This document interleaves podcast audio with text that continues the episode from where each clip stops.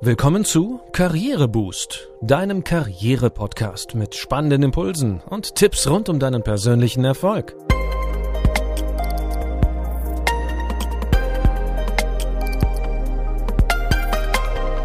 In deiner Branche gibt es im Moment so gut wie keine freien Stellen. Deine Wunschfirma hat schon länger keine für dich passende Position ausgeschrieben.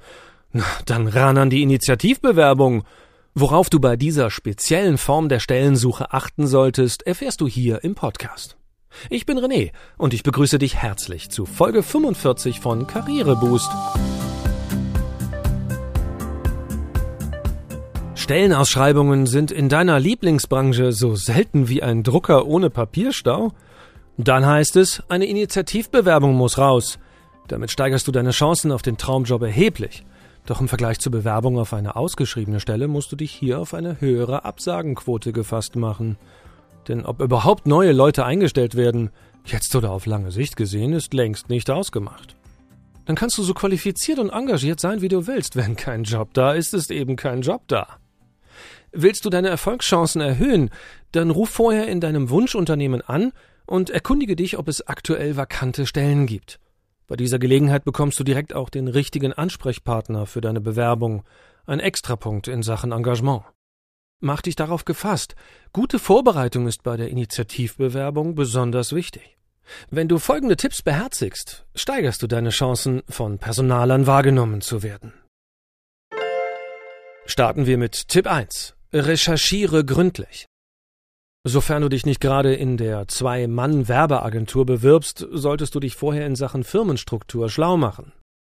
Besonders bei Mittelständlern ist es möglich, dass du dich bei mehreren Firmen bewirbst, die zu ein und derselben Firmengruppe gehören. Deine Bewerbungen landen dann stets auf dem Tisch desselben Personalers, der alle Tochterfirmen betreut. Der wiederum könnte dann davon ausgehen, dass du dich relativ wahllos auf und ab bewirbst. Keine guten Voraussetzungen für eine Einladung zum Vorstellungsgespräch. Ein gutes Anschreiben für Initiativbewerbungen wirst du ohne vorherige, gründliche Informationssuche und Auswertung nicht hinbekommen. Bei der Recherche helfen dir zum Beispiel Datenbanken wie Wer zu wem. Den Link findest du in der Beschreibung zu dieser Folge. Weiter geht es mit Tipp 2. Kläre, welche Voraussetzungen du beachten musst. Weil du ja keine konkrete Ausschreibung und daher auch kein Anforderungsprofil gesehen hast, solltest du dich vor deiner Bewerbung informieren, welche Voraussetzungen Bewerber in deinem Wunschunternehmen grundsätzlich mitbringen sollten. dazu kannst du vorhandene Ausschreibungen der Firma sichten, die meist auf deren Homepage zu sehen sind. Der gesamte Inhalt der Unternehmensseite kann Aufschluss darüber geben, was die Firma von ihren Mitarbeitern erwartet. Folgende Punkte helfen dir, den Bedarf des potenziellen Arbeitgebers zu ermitteln. Sammle Anzeigen deines Zielunternehmens oder der Zielbranche. Schreibe dir die Anforderungen an Bewerber heraus. Schau dir die Internetseite des Unternehmens an. Wird hier deutlich, was das Unternehmen von seinen Mitarbeitenden erwartet? Nun zu Tipp Nummer drei. Mache dich interessant. Klar ist, der Fokus bei den Personalern liegt in deinem Fall nicht auf Suchen oder passende Bewerber vorselektieren, Daher muss die Frage aller Fragen bei einer Initiativbewerbung, nämlich jene, ob du in das Unternehmen passt oder nicht, für den Personaler relativ schnell geklärt sein. Das bedeutet, du musst in deinem Anschreiben einen besonderen Dreh finden, um auf Anhieb zu überzeugen. Es lohnt sich also herauszubekommen, was denn gebraucht werden könnte, wäre eine Stelle frei. Beschäftigt sich das Unternehmen aktuell mit besonderen Fragestellungen? stehen besondere Herausforderungen an. Überleg dir, was du als Bewerber anbieten kannst, um diese Herausforderungen zu meistern. Was könnte dich für die Firma interessant machen? Auch hier lohnt es sich, ausführlich zu recherchieren, und zwar in diesen Punkten. Beobachte die Presse. Welche Themen und Probleme sind für dein Zielunternehmen oder deine Zielbranche aktuell von besonderer Bedeutung? Gehe in deinem Anschreiben auf mehrfach genannte Anforderungen an Bewerber ein, um dich für das Unternehmen interessant zu machen. Wenn du über Qualifikationen verfügst, die der Firma nutzen können, um anstehende Fragen und Probleme zu lösen, erwähne sie.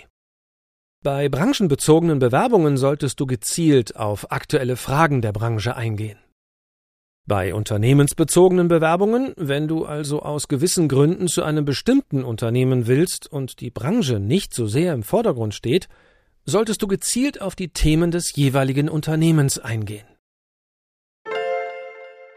Wenden wir uns nun dem vierten Tipp zu. Wie sollte deine Bewerbung aussehen? Für deine Initiativbewerbung brauchst du einen Aufhänger. Zeige, dass du gezielt suchst und mit offenen Augen durch die Welt läufst. Beispielsweise könntest du schreiben, Ihre Homepage ist zu entnehmen, dass Sie sich besonders erfolgreich auf dem Gebiet der therapeutischen Antikörper engagieren. Dies nehme ich als Diplombiologe mit Schwerpunkt Molekularbiologie gern zum Anlass, mich Ihnen kurz vorzustellen. Im weiteren Anschreiben ist es wichtig, präzise auf den Punkt zu kommen.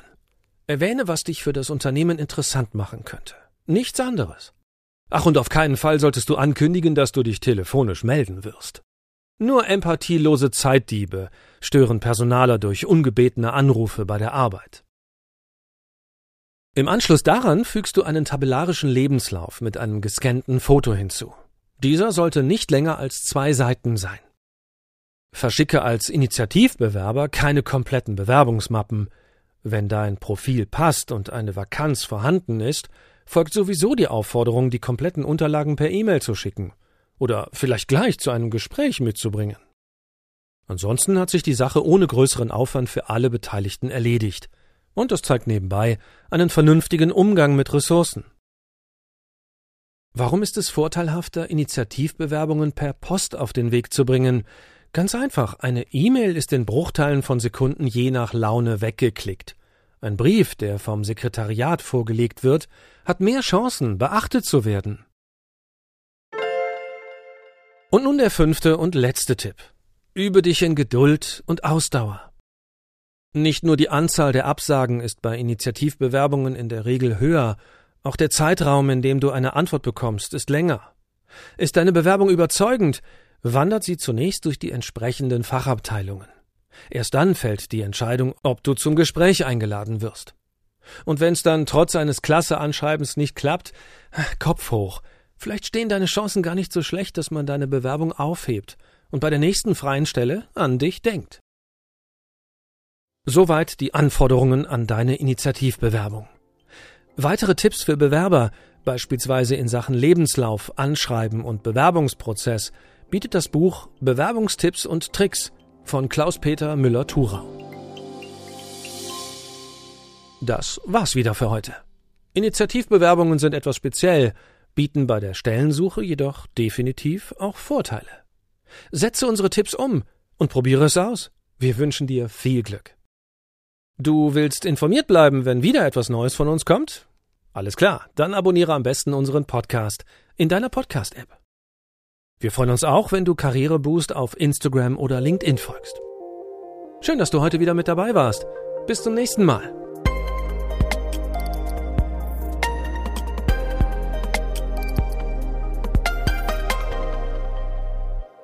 Du hörtest einen Podcast von Karriereboost, einer Initiative von Haufe und Schäfer Pöschel.